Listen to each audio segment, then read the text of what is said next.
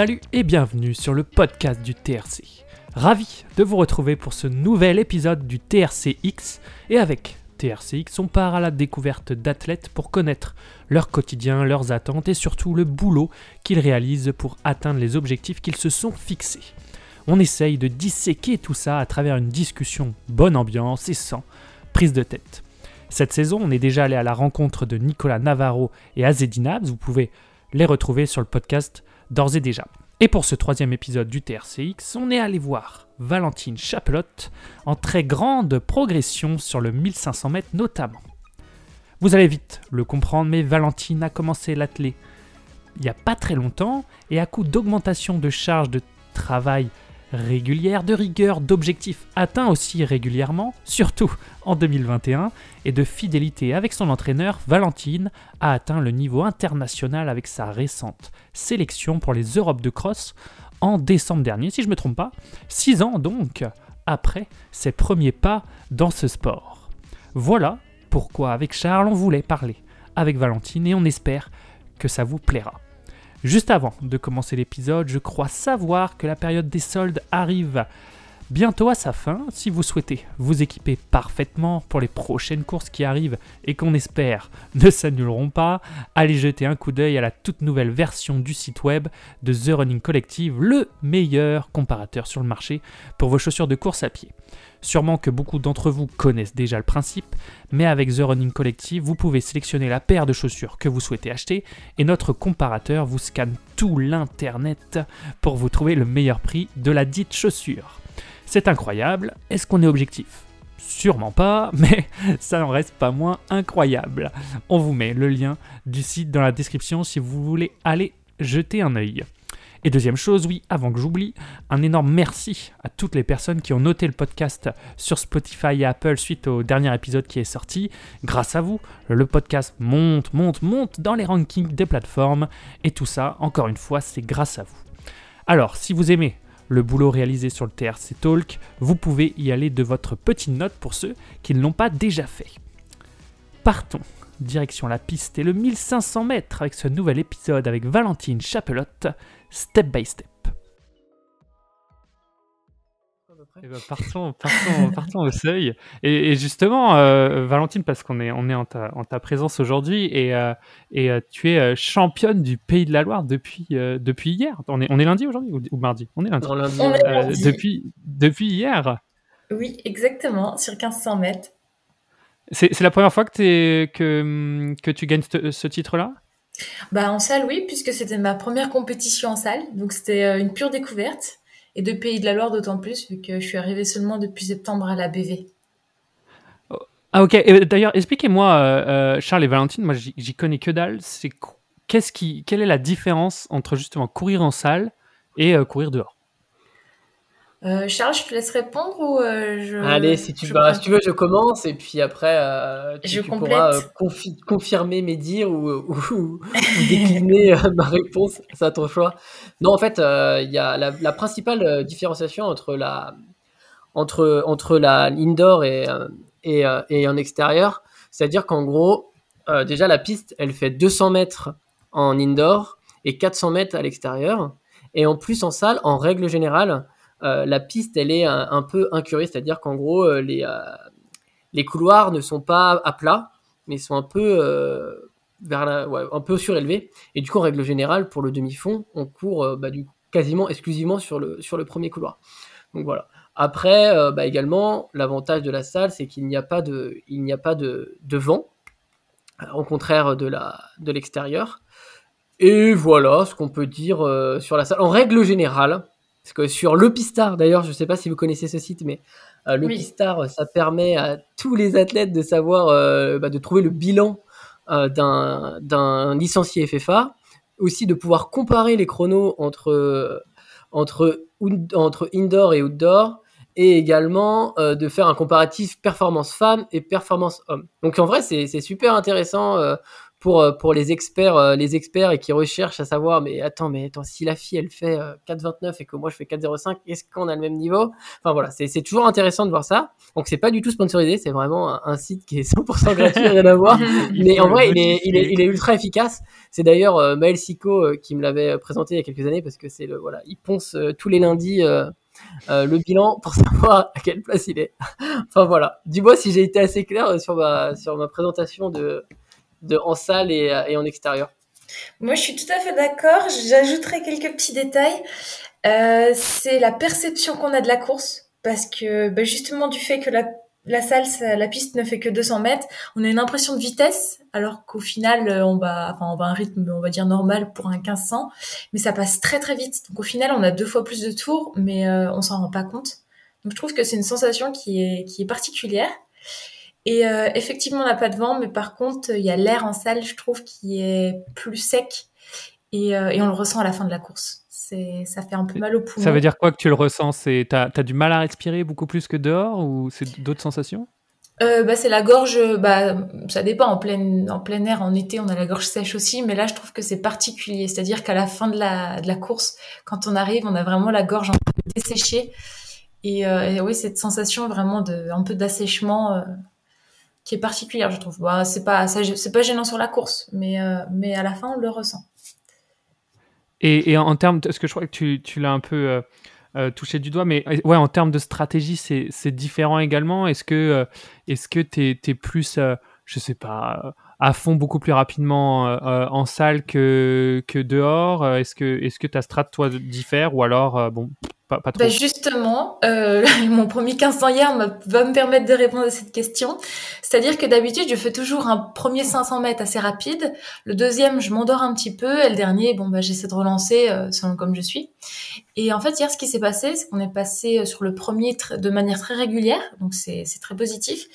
Et en fait, le deuxième 500, euh, je suis passée donc devant Jennifer Comtois. C'est le moment où j'ai pris les devants à partir du 400 mètres.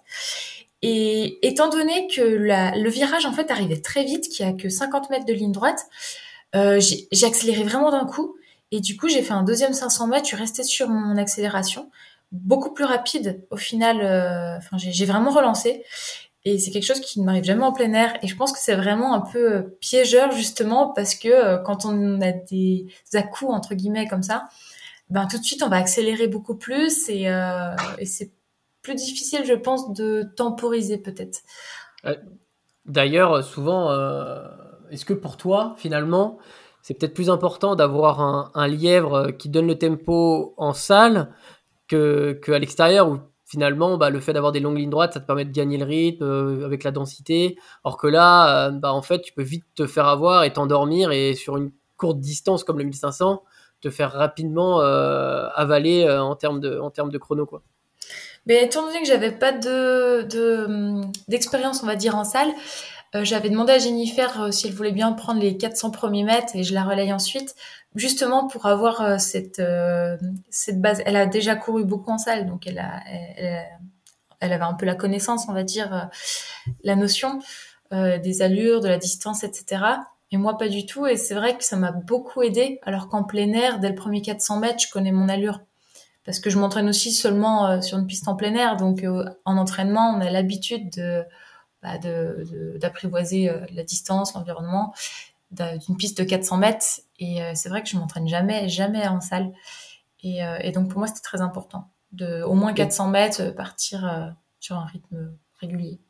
Mais d'ailleurs, en, en, parlant de ça, tu parles beaucoup d'expérience. Et, et, du coup, toi, si, si on a bien analysé les les données qu'on a pu avoir sur toi. tu as débuté euh, la course à pied à 17 ans. Oui, c'est ça. quand même maintenant, maintenant quelques années que tu cours. Est-ce que tu penses que là, tu arrives un peu, entre guillemets, à, une certaine maturité euh, athlétique? Je commence à l'avoir, oui, dans le sens où euh, avant c'était bon comme beaucoup quand on commence, hein, toujours s'entraîner plus. Enfin, on pense souvent que pour aller plus vite, il faut s'entraîner beaucoup, il faut s'entraîner vite. Et en fait, à force, euh, à force de courir, à force d'enchaîner les compétitions, à force de s'entraîner, on apprend à mieux se connaître. Et là où je gagne en maturité, je pense, c'est de savoir courir beaucoup plus lentement pour, en compétition, aller beaucoup plus vite. Et ça s'est vachement ressenti, surtout cette année. parce que bah, je, je pense que j'ai passé un cap en compétition et, ça, ça s'explique notamment par le fait que j'ai gagné en maturité justement à l'entraînement. Quand tu dis courir lentement, c'est quoi? C'est des, des, footings plus lents? C'est des séances qui, elles, vont taper un peu moins euh, euh, dans tes réserves? Les deux. En fait, euh, en séance, je suis jamais à fond, je tape jamais dedans. Je tape très très rarement dedans en séance, voire presque jamais, peut-être deux, deux, trois fois dans l'année sur une spé, mais c'est très très rare, très ponctuel. Mais euh, sinon, je suis toujours un cran dedans sur mes séances, que ce soit en séance bah, en seuil, que ce soit sur une VMA, je, suis, je reste toujours facile. Je dois être capable de refaire une série. Et sur mes footings, c'est pareil, ne pas toujours aller vite en footing, même quand les sensations sont là, des fois, il faut savoir vraiment aller doucement. Donc, euh, se forcer à voilà, prendre le temps, ne pas regarder la montre. Mais parce que Charles l'a dit là, donc tu as, commencé la, la, course à pied à 17 ans, tu connaissais pas du tout ça avant finalement Ah non, pas du tout. Moi je viens de l'équitation. Et euh, mais alors, euh, euh, comment, comment tu t'es approprié le, le, fait justement de, de, courir et pour aujourd'hui, donc tu as 23 ans aujourd'hui, donc on est 6 ans après, pour bah, que ça, ça, fasse complètement partie de ta vie. Comment tu as, as fait cette transition-là? Parce que 6 ans, euh. Charles dit que c'est mature, mais en même temps, c'est quand même super rapide, quoi. Oui, bah alors en fait, j'ai commencé donc au lycée en terminale. Euh, je m'entraînais deux, trois fois par semaine, pas grand chose. C'était vraiment plus pour le plaisir. Et juste après, je suis allée en classe préparatoire scientifique, en classe préparatoire aux grandes écoles. Et donc là, ça a été les études avant tout. Et en fait, la course à pied, ça a été plus une échappatoire euh, deux fois par semaine sans se prendre au sérieux, vraiment juste pour, euh, pour le fait de courir en fait. Et donc j'y ai pris goût parce que c'était vraiment un moment à moi, un moment où je pouvais euh, lâcher prise, on va dire. Et euh, quand j'ai eu plus de temps, donc en arrivant en école d'ingénieur, bah, j'ai voulu du coup m'y consacrer un peu plus. Donc j'avais complètement arrêté l'équitation justement en classe préparatoire. Donc j'avais seulement la course à pied et, euh, et comme je suis partie à l'autre bout de la France, je me suis retrouvée à Rennes, alors que je suis originaire du Jura. J'avais pas mon cheval avec moi, donc euh, j'ai pas repris l'équitation. Et, euh, et, la course, euh, voilà, j'ai toujours conservé ça. Et au fur et à mesure, ben, un peu plus. Donc euh, je suis passée à quatre entraînements par semaine, puis à cinq entraînements. Et, et là, ça fait peut-être deux ans que je suis plutôt à six, sept entraînements, six entraînements, on va dire. Et là, seulement depuis une année que je suis vraiment au moins à 7-8 entraînements. ça a été crescendo, quoi. Voilà, bah, c'est toujours très progressif. Enfin, je pense qu'on risque de, de se blesser ou de se dégoûter à vouloir aller trop vite. Et au final, d'avoir pris bien le temps, ben, j'ai toujours conservé cet aspect plaisir, d'en vouloir toujours un peu plus. Et quand au final, j'étais prête quand, quand je remettais une couche, j'ai envie de dire. Mais est-ce que le fait d'avoir euh, d'avoir toujours gardé le, le, même coach, parce que je crois que c'est toujours tu as toujours le coach du Jura? Oui, j'ai toujours Thierry. Est-ce que ça t'aide en fait parce que lui il te connaît finalement euh, quasiment par cœur avec les avec les années et comme ça en fait il peut plus facilement suivre ta, ta progression? Oui, tout à fait. Alors, euh, c'est assez particulier parce que ça marche pas forcément pour tout le monde de fonctionner à distance avec son entraîneur.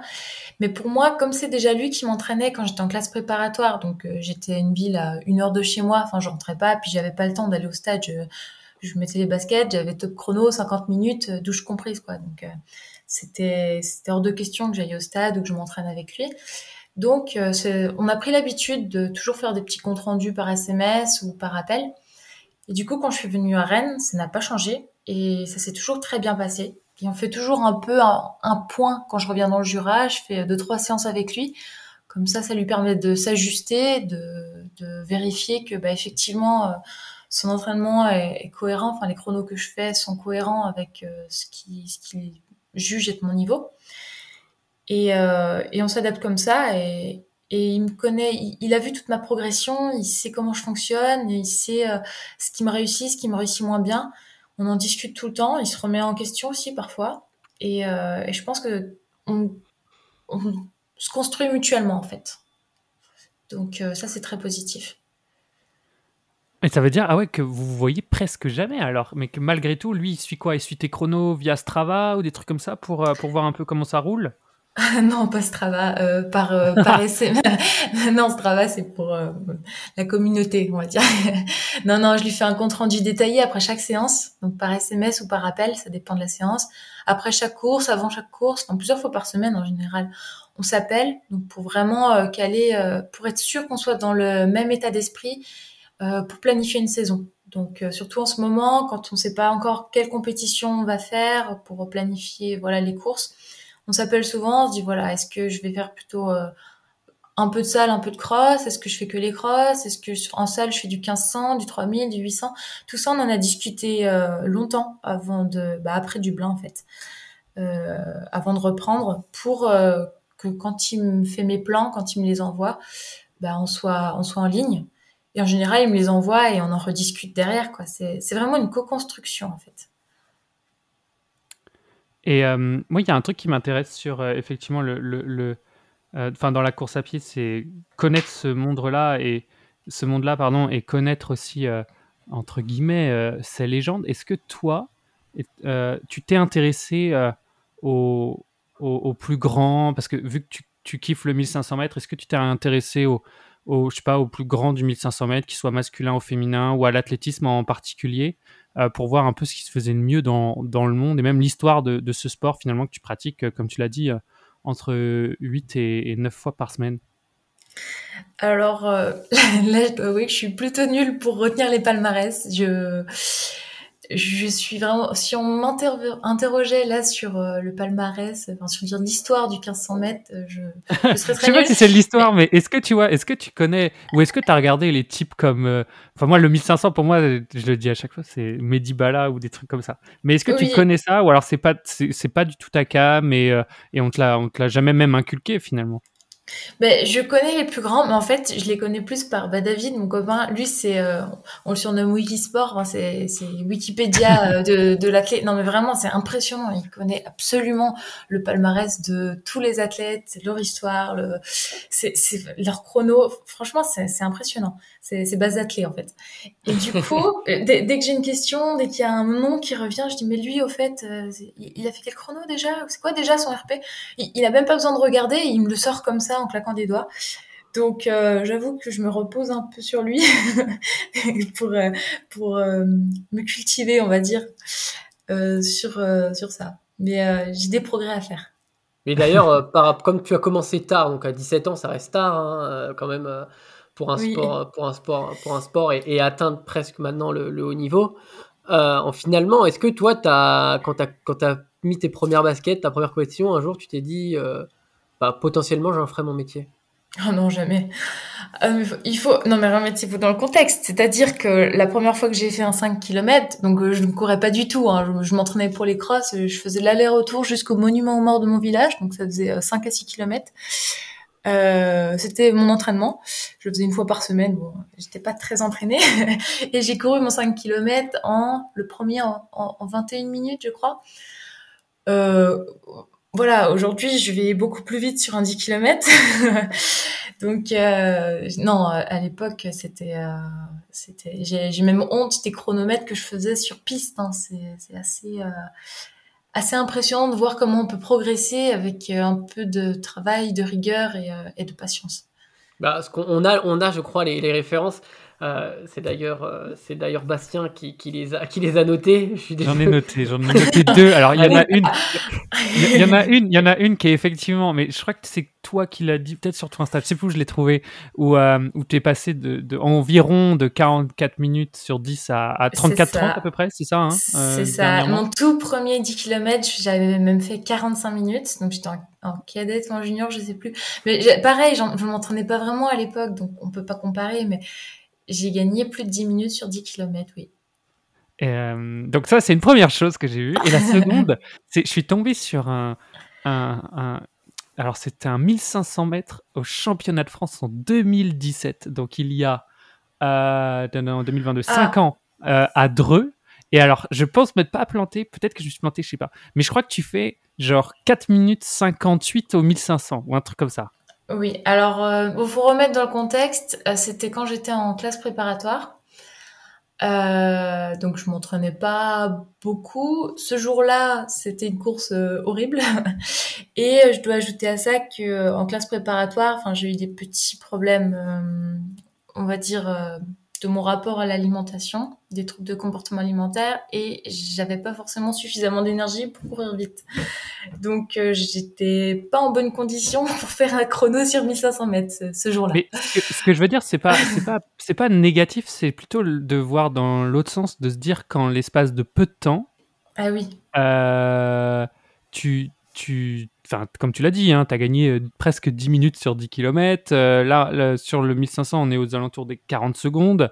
Euh, enfin, c'est des, des, gaps qui sont assez énormes en, donc en le temps qu'on a dit à peu près 6 ans. Quoi.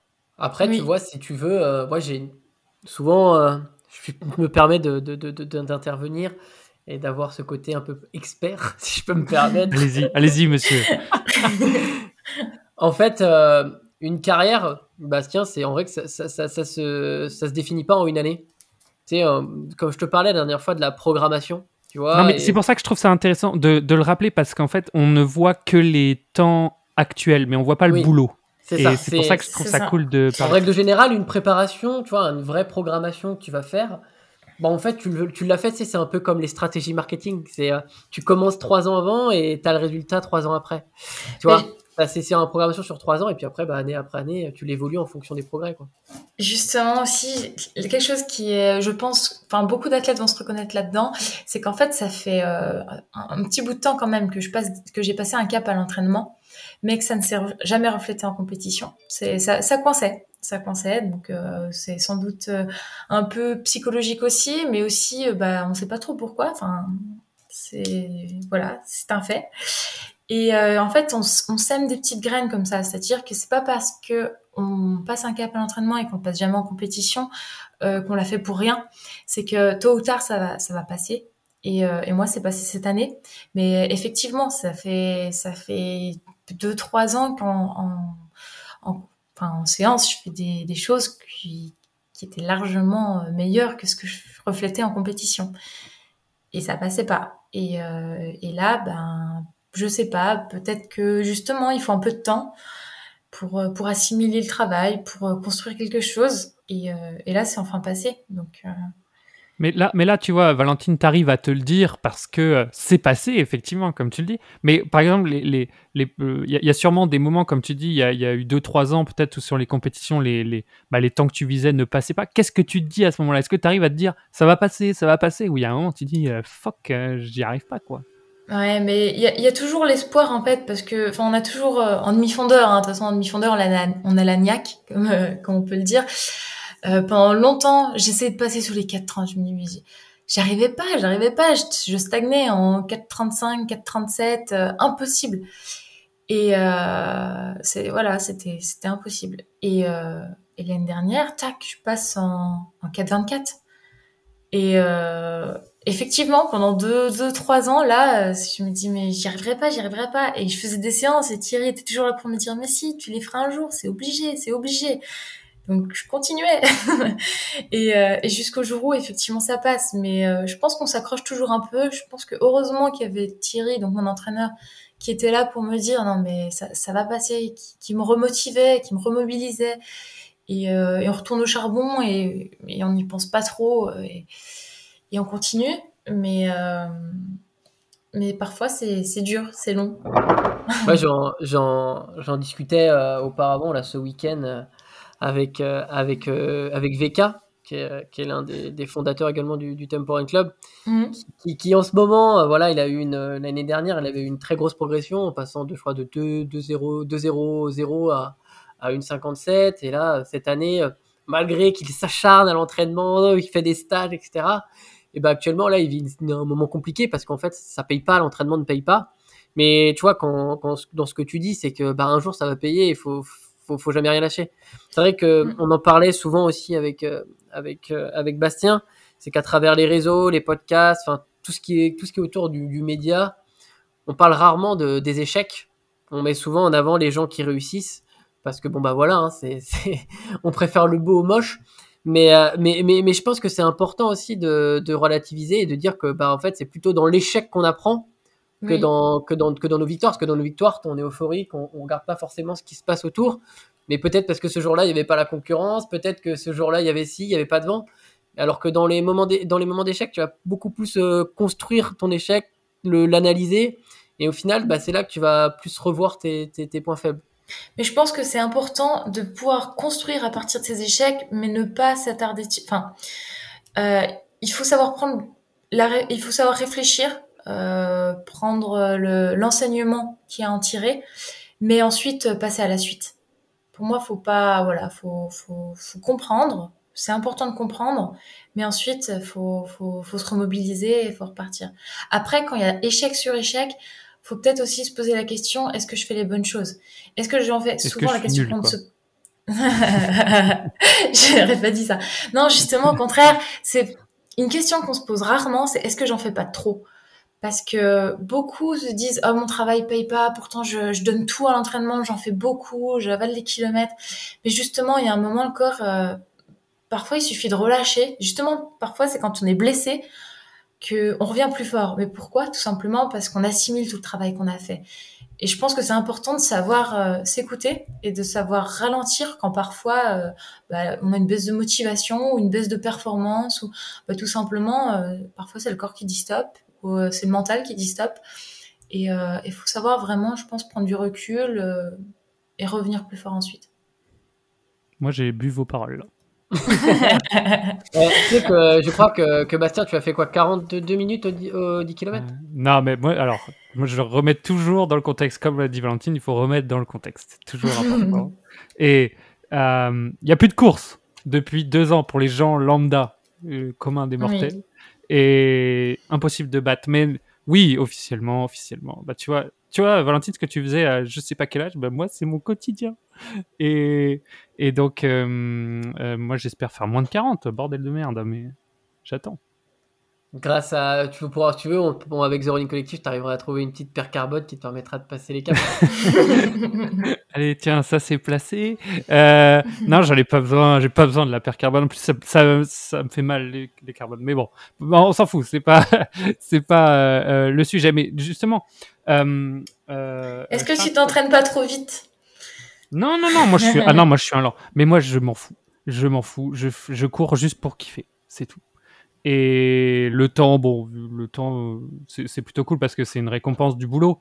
Euh, mais euh, moi, je cours pour kiffer parce que je trouve que tu parlais tout à l'heure de, euh, de, que, que, ça te permettait de, de t'aérer l'esprit quand tu étais en, en école.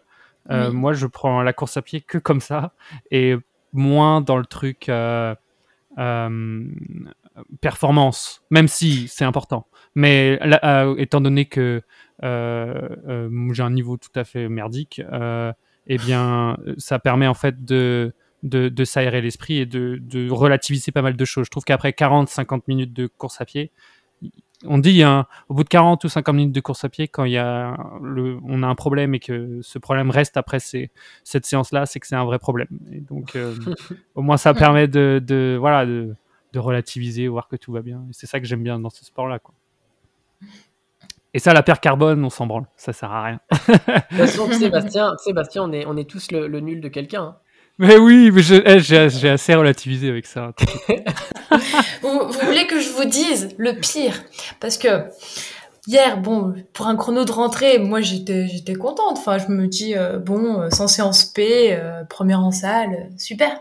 Et après, David me dit, mais tu sais, ce que tu viens de faire là, Aurore Fleury, elle le fait deux fois sur son 3000 à la suite. Là, je me dis, bon, bah, on est tous les nuls de quelqu'un. Ah, mais tu vois, elle aussi, elle a, elle a mis du temps à, arriver également au niveau. Donc, euh, tu vois, c'est aussi des. Euh, aussi des moi, elle m'inspire. Elle m'inspire. Ah mais justement, c'était une de mes questions. C'était une de mes questions. Qui, sont tes modèles? C'en est une? Ben, ben, Aurore Fleury, elle m'inspire beaucoup parce que bah, de par sa personne, quand on l'interviewe encore à Lyon, quand ils l'ont interviewé après, c'est son état d'esprit, c'est que il y a, y a, des filles qui seront jamais contentes de ce qu'elles vont faire. Elle, elle visait à un chrono, elle vous disait plutôt 8,50 je crois. Et, euh, et, elle fait 9 minutes, donc ce qui est, ce qui est juste euh, monstrueux. Hein. Mais, euh, mais bon, pour elle, elle était un, peu déçue, je pense. Et en fait, elle a donné que le positif dans son interview. Et elle était trop mignonne, en fait. Et, euh, et je trouve qu'on a besoin d'athlètes comme ça aussi qui, qui ne banalisent pas la performance et qui le prennent toujours avec de la joie et, et, ne sont pas lassés de, de la performance. Et c'est ça que je trouve magnifique, euh, magnifique chez elle. En plus, bien sûr, de, de, ce qu'elle accomplit et de son parcours. Mais euh, c'est vraiment cet état d'esprit qui m'inspire. Ok, cool.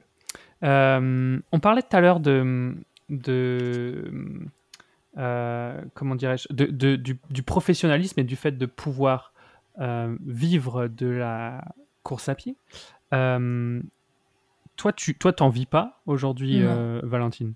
Est-ce que, est-ce que, est-ce qu'un jour, tu penses, est-ce que pour toi, ça, ça serait possible d'en vivre?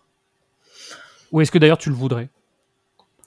Justement, c'est ce que j'allais dire. Euh, non, parce que j'ai besoin d'autre chose. Je, un métier, ça a des avantages et des inconvénients, et l'inconvénient, c'est forcément qu'on en est un peu dépendant parce qu'on en a besoin pour vivre, et j'ai pas envie de me sentir dépendante ou euh, sous pression euh, financièrement vis-à-vis de la course à pied. Déjà, euh, il faudrait, faudrait approcher vraiment le très très très haut niveau. Bon, j'en suis vraiment pas encore là, donc euh, la question se pose pas encore pour l'instant, euh, ça c'est sûr.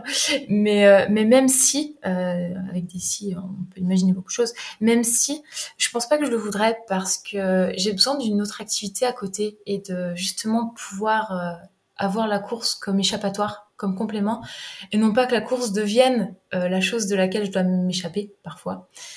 Euh, donc, euh, donc pour moi, non, c'est important de conserver euh, autre chose, quitte peut-être un jour à être à, avec des horaires aménagés, à être à temps partiel, je ne sais pas encore, parce que là, je, travaille à plein temps. C'est vrai que parfois, c'est contraignant. Mais, mais de là à, me consacrer uniquement à la course à pied, non, je le voudrais pas. Mmh et, et, ouais, ça changera pas, de toute façon, enfin, t'en sais rien, mais qu'importe le, imaginons que les résultats euh, aillent, encore plus haut que ce que c'est aujourd'hui, ce qui est, ce qui est déjà top. Euh, tu, tu, sais, ouais, tu resterais sur, ces, sur ce choix-là pour l'instant. Oui, c'est ça. C'est ce que j'ai dit. Hein. J'ai dit avec des si, euh, si je l'envisageais, même si c'était possible. je pose cette question parce que t'es pas, pas la première en fait à le dire. Et c'est pour ça que je trouve ça intéressant. Je sais que j'avais parlé avec Mehdi Frère il y a un an à peu près. Et, mmh. et il disait, lui, pourrais pas en vivre non plus, je crois, de mémoire de ce qu'il me disait, mais il disait, mais j'ai pas envie d'en vivre non plus. Mm. Euh, alors que euh, Mehdi, il est, il est aussi un très bon niveau français. Euh, ah bah. il aurait dû, si, si, si les, les qualifs auraient été, avaient été refaites, aller au JO au marathon et tout. Et il avait dit, mm. moi, j'ai pas envie. Parce que, comme tu viens de le dire, il disait, ben, au-delà de la pression même enfin, financière de devoir réussir, c'est tous, les alentours et tout ça, lui qui ne lui plaisait pas, et notamment on parlait du dopage et tout ça. Euh, et, lui, ça, ça lui plaisait pas, quoi. Oui. Après, tu sais, euh, moi, j'avais dans, ma, j'avais dans, dans mon club d'athlétisme, moi je suis Haute-Bretagne athlétisme, et euh, il, y a quelques, il, y a quelques, années, il y avait plusieurs athlètes de, de, de, haut niveau hein, qui, qui, participaient principalement au championnat du monde de cross. Mmh. Et euh, il y avait euh, Michael, Thomas, Fabrice Chaumeau et, et Jawen qui étaient régulièrement, euh, voilà, sur, qui trustaient les, les, premières places au championnat de France de cross, comme toi un peu, Valentine. Et, et, la plupart, en fait, il y, avait, il y en avait deux, deux, donc Jawen et, et Michael Thomas, qui avaient intégré l'armée, où en fait, ils avaient des emplois du temps aménagés pour en fait pratiquer à 100% leur, leur, leur, métier de coureur. Et en fait, durant ces années-là, euh, Michael Thomas, il a fait ses, pires chronos. Il n'arrivait pas du tout à, s'exprimer. Alors qu'auparavant, il était en équipe de France, il faisait des, des 30e places au, niveau mondial, etc., sur cross, et alors qu'il travaillait à l'usine. Et du coup, il s'est dit, bah en fait, non, c'est ce rythme-là, en fait, il n'est pas fait pour moi. Moi, je n'arrive pas à être athlète, de, à être professionnel.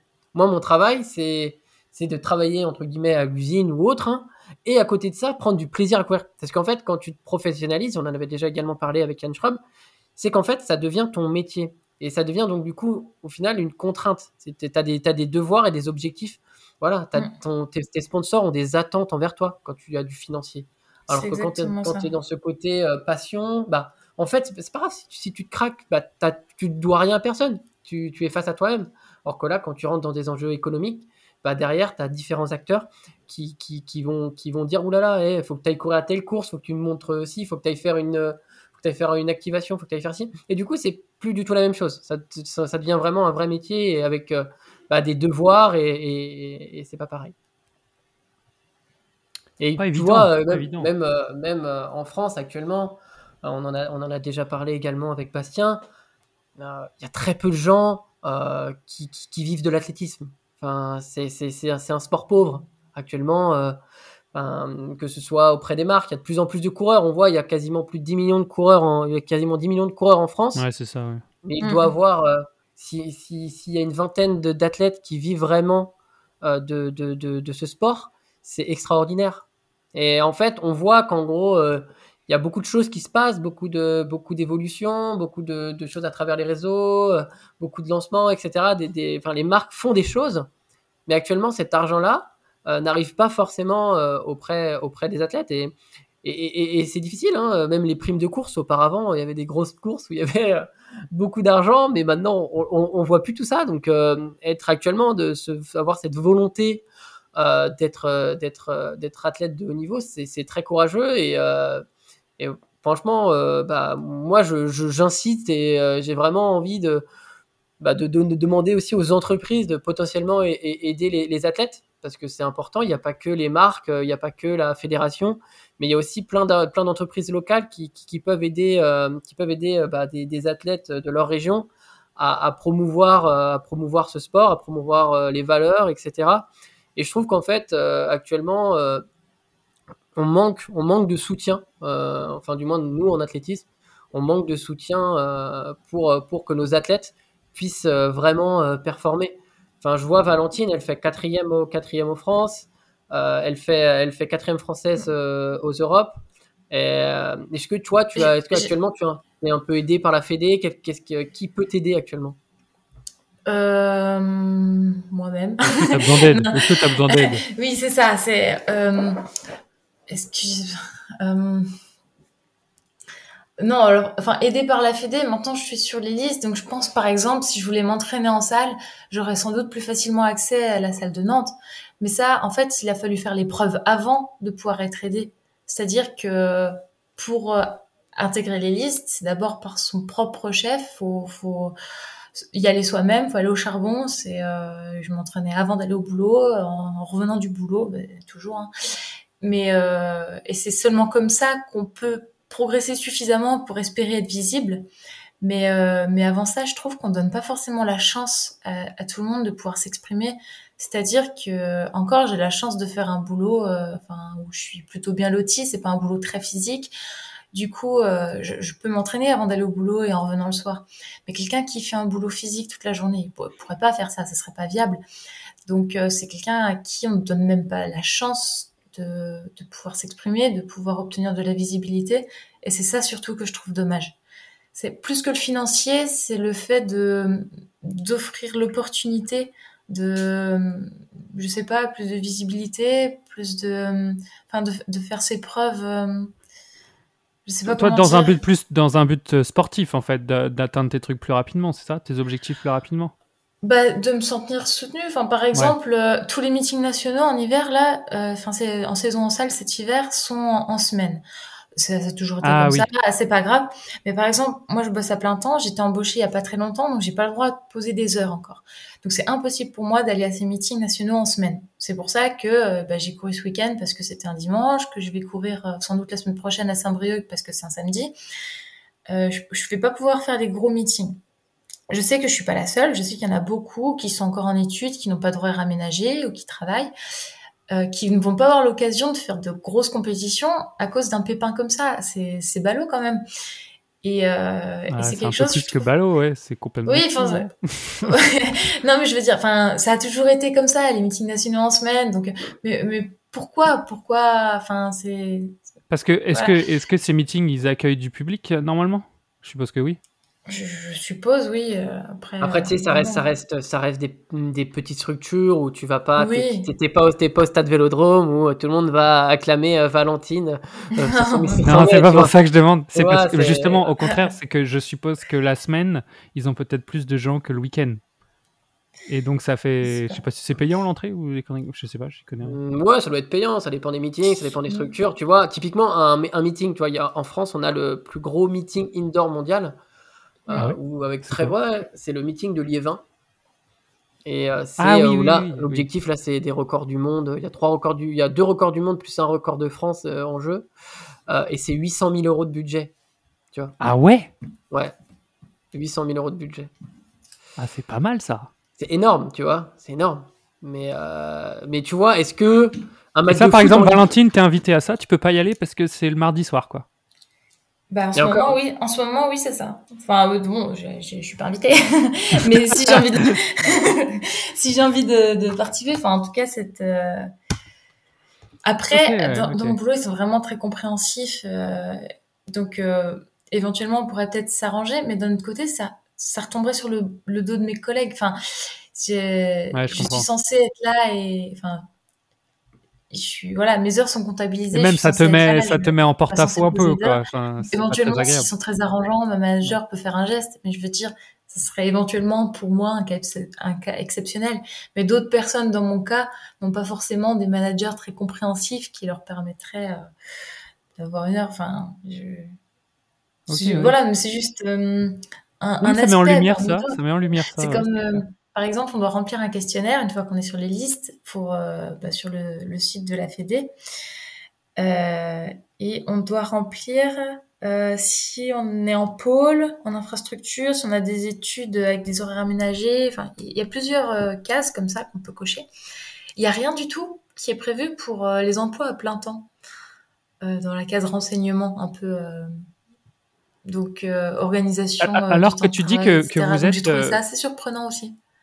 Vous êtes plusieurs, à, enfin beaucoup à être dans ce cas-là, quoi. Ça oh, Quasiment la totalité des, des, athlètes actuellement, hein, comme je te disais, il y en a vraiment, euh, il y en a vraiment une bonne dizaine qui, sont, qui peuvent se permettre. Après, il y a quelquefois, il y en a qui sont aidés euh, par, leur, par, la, par, des, par des pôles. Donc, il y a l'INSEP, typiquement, qui, qui peut aider. Euh, tu as le pôle aussi de, Fontainebleau qui est subventionné euh, potentiellement par la fédération. Mais en vrai, il y a, très peu de structures euh, qui sont aménagées actuellement en France pour, pour le sport de niveau et notamment en, en athlétisme. C'est ça qui, qui, est très compliqué. La plupart des athlètes, enfin moi je prends l'exemple, il y a, y a, une jeune athlète qui, vient de, qui vient de Bourges, je crois que c'était Floriane, comment elle s'appelle son, son, nom de famille, mais qui a, arrêté sa carrière à, à 29 ans parce qu'en fait, euh, elle était dans l'entre-deux. Peut-être que toi, tu la connais, euh, Valentine. Je, me rappelle, je, suis désolé, je me rappelle pas de son nom de famille. Euh, elle était aussi en sélection en équipe de France de, de, cross. Chevalier Garenne? Voilà, Floriane Chevalier. Voilà. Bah, typiquement, elle, elle était vraiment dans l'entre-deux niveau.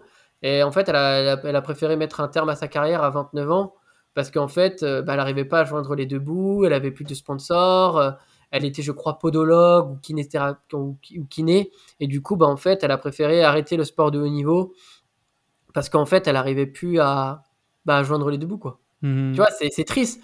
On a, des, on, a des, on a des jeunes talents, on a, on a des gens qui peuvent se donner les moyens d'atteindre le haut niveau. On va avoir Paris 2024.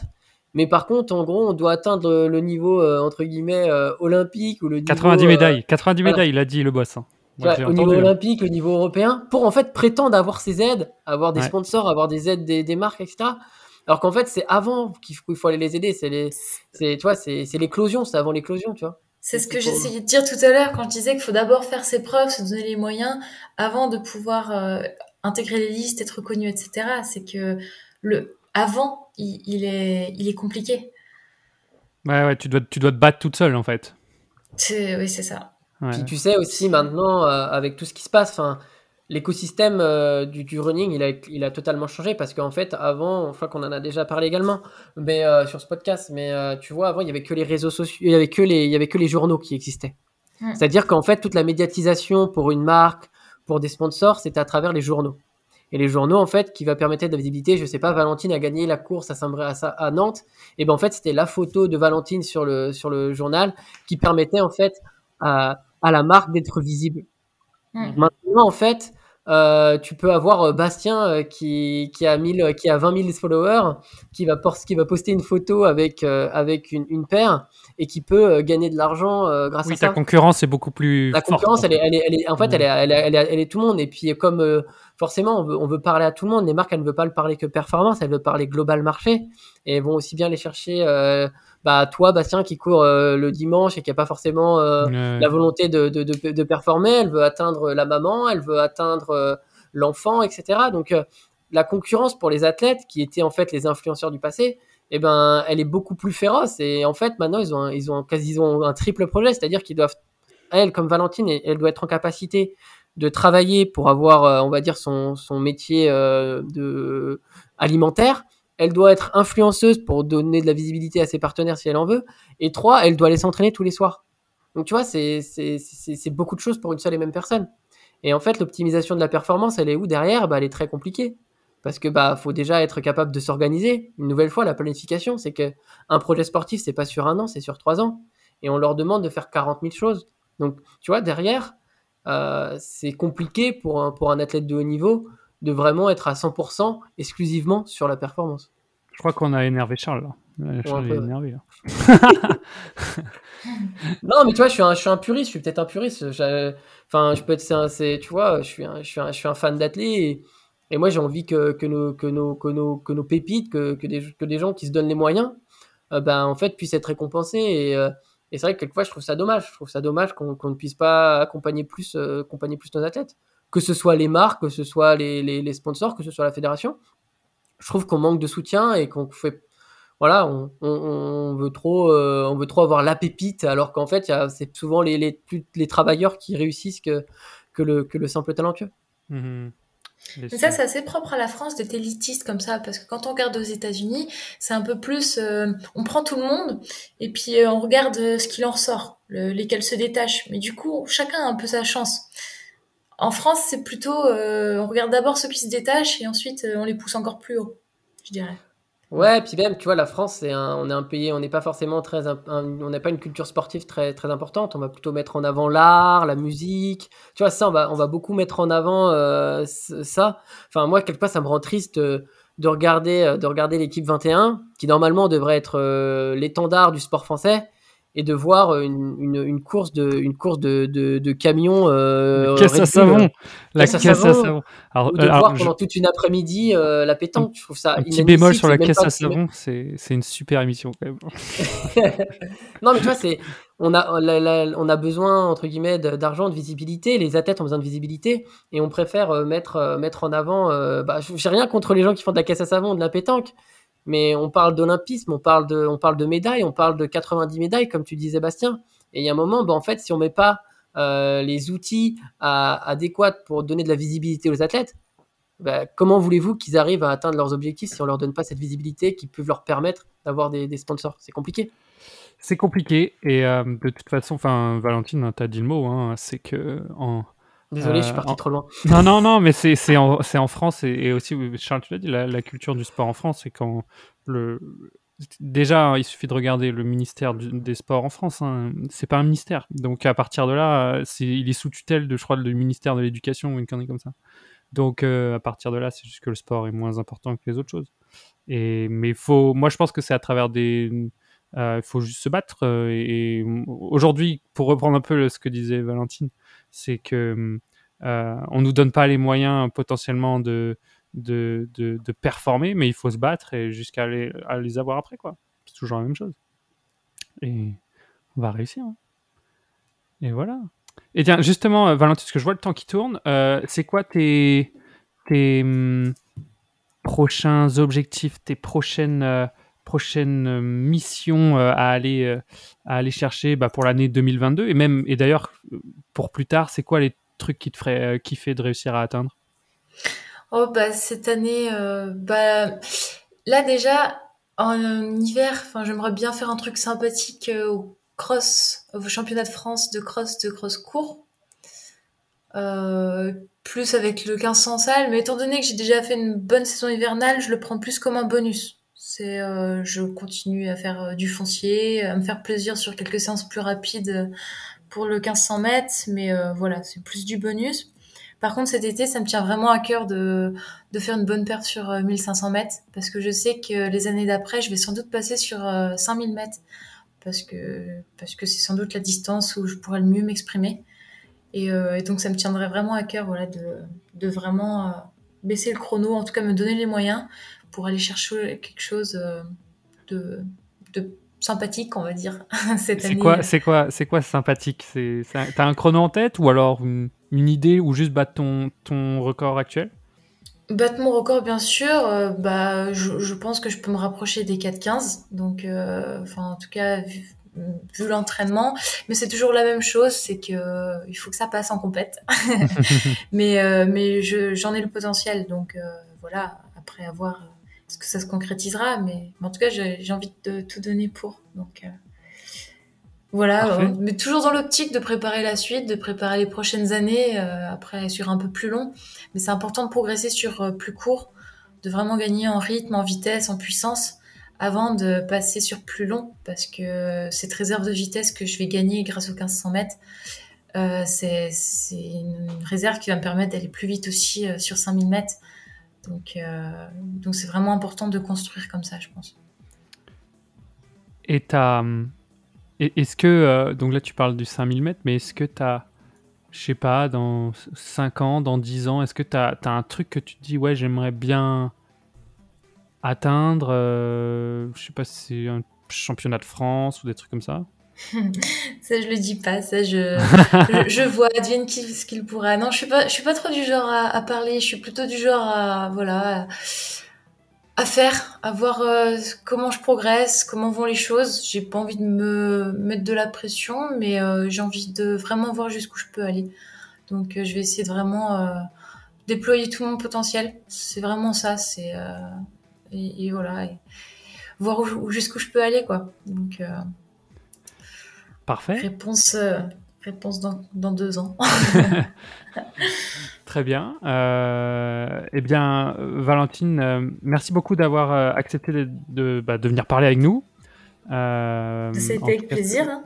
Bah, C'était un, vrai plaisir de pouvoir parler un peu aussi de, de, de tous ces, ces, objectifs, de tout ce que tu as déjà réalisé et ce qu'on ce qu'on espère que tu vas réaliser. En tout cas, nous, on te souhaite, on te souhaite bonne chance pour, pour la suite. Et donc, ben, on va suivre. Donc, c'est quoi C'est dimanche prochain, samedi prochain à Saint-Brieuc, c'est ça? Samedi à Saint-Brieuc, sur 1500 mètres. Normalement, tu vas courir avec Pauline Simon, normalement, c'est bien ça? Oui, oui, oui, avec Pauline Simon et Pauline Nanotte en lièvre, normalement.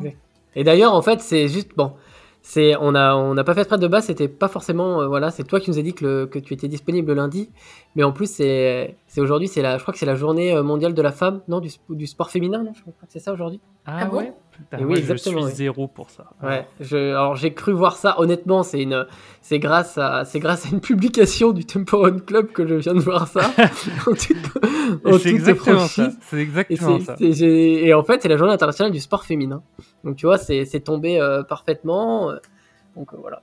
bah, Coïncidence ou pas. Euh, ouais, ouais. Après, ça, c'est un autre débat. Est-ce qu'il faut une journée du sport féminin? Ça veut dire que est-ce que tous les autres jours, on n'y pense pas? Mais, euh, mais non, mais en tout cas, nous aussi, notre souhait, hein, bien entendu, c'est de mettre en avant tout le monde, femmes, hommes, on s'en fout. Euh, et Valentine, en tout cas, merci beaucoup de, d'avoir accepté. C'était un vrai, un vrai plaisir de pouvoir discuter avec toi. Ouais, bonne bah, saison à toi. Bonne saison à toi. Prépare-toi bien et. Et bah, et ben on va suivre ça. On va exactement, cours avec passion. En tout cas, n'oublie jamais la passion. C'est le principe. Merci bah, Valentine. Merci. Et à très vite. À plus. Ciao.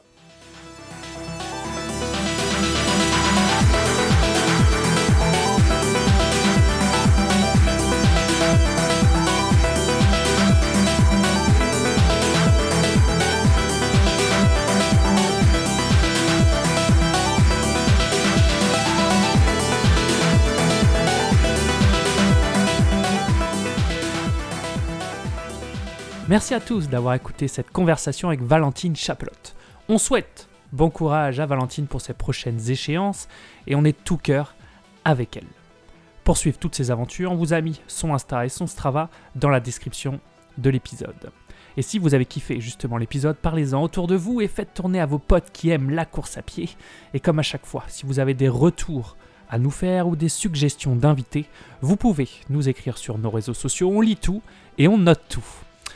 Tous les réseaux du TRC sont dans la description. On se donne rendez-vous dans 15 jours et bien entendu, comme à chaque fois, on s'en lasse pas, on se remet. Le mantra de Gilali. Entraîne-toi dur pour ta mère. C'est ça? Kenavo.